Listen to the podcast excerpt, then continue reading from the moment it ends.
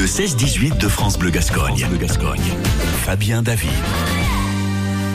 Aujourd'hui sur France Bleu Gascogne, nous avons le plaisir d'accueillir Jean Arambat, talentueux scénariste et dessinateur landais. Ce samedi aura lieu une rencontre nommée Un jour avec Jean Arambat, la médiathèque L'écume des jours au casino municipal. Bonjour Jean Arambat.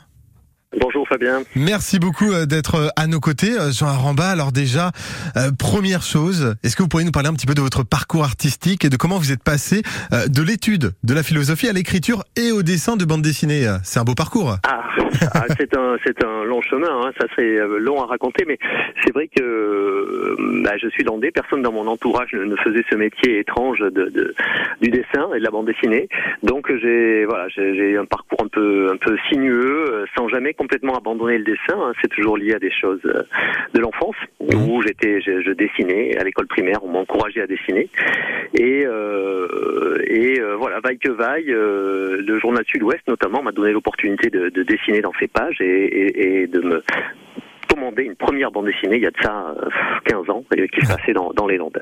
Oui, car vous êtes landais, vous serez donc euh, à Cap Breton euh, ce samedi. votre BD s'appelle Les Invisibles, enfin l'une de vos BD s'appelle Les Invisibles et a remporté le prix de la meilleure bande dessinée historique. Je dis pas de bêtises.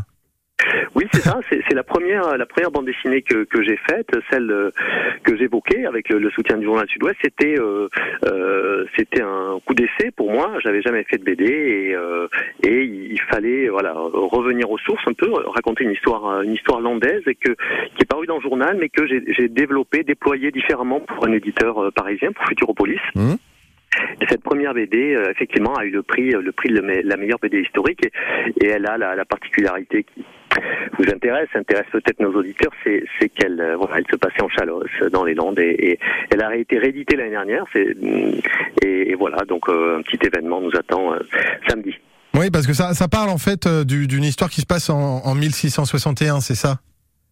Oui, c'est ça. Il y a eu, euh, comme partout en France, des, des soulèvements, euh, des soulèvements populaires euh, contre la gabelle, contre différents types de, de, de, taxes qui étaient très lourdes sur les sur les les, les, les populations locales, qui étaient mal acceptées. Et dans les Landes, il y a eu une forme de guérilla menée par un, un, tout petit noble qui s'appelait Bernardo Dijos, et ah. avec ses invisibles. voilà, il y avait une troupe comme ça de d'anciens de, soldats, de paysans, de, qui qui attaquaient les qui attaquait les gabeleurs et, il y a eu toute une épopée assez assez tragique. Hein, ça finit pas très bien, euh, méconnu, mais qu'on me racontait dans mon enfance. En fait, euh, voilà, mais, mais mon père est de Chalos, ma mère aimait beaucoup l'histoire locale et elle, elle, me racontait cette histoire. Et, et, quand on m'a demandé de faire une, première bande dessinée, je me suis souvenu de cette histoire-là et je pensais qu'elle avait un, potentiel euh, universel en quelque sorte. Donc j'ai passé beaucoup de temps dessus et, euh, et bien qu'il euh, y ait sans doute des, des imperfections de débutants, voilà, elle, elle, me tient à cœur. Alors dans vos œuvres, vous, vous explorez pardon différentes périodes historiques. Qu'est-ce qui vous attire justement dans l'association de l'histoire et de la bande dessinée exactement? euh, oui, alors c'est vrai, j'ai fait des albums assez différents, pas, pas tous liés à l'histoire, mais souvent. Euh, bah, je crois qu'on avait Opération euh, Copperhead, entre autres. Euh, oui, c'est vous, hein, le, le, Détection Club aussi, qui sont, qui sont historiques au final. Euh, oui, oui, bien sûr. Il y, en a d'autres aussi qui, qui évoquent, enfin, en tout cas, qui se servent du décor de l'histoire pour, pour pour parler de, de euh, des sociétés passées, mais des sociétés d'aujourd'hui aussi, euh, avec mmh. euh, ça peut être avec de l'humour, comme dans Copperhead, qui est une comédie d'espionnage, ou, quelque chose de plus sérieux, ou explorer même la notion d'histoire et de et de littérature avec avec Ulysse, là, une autre bande dessinée.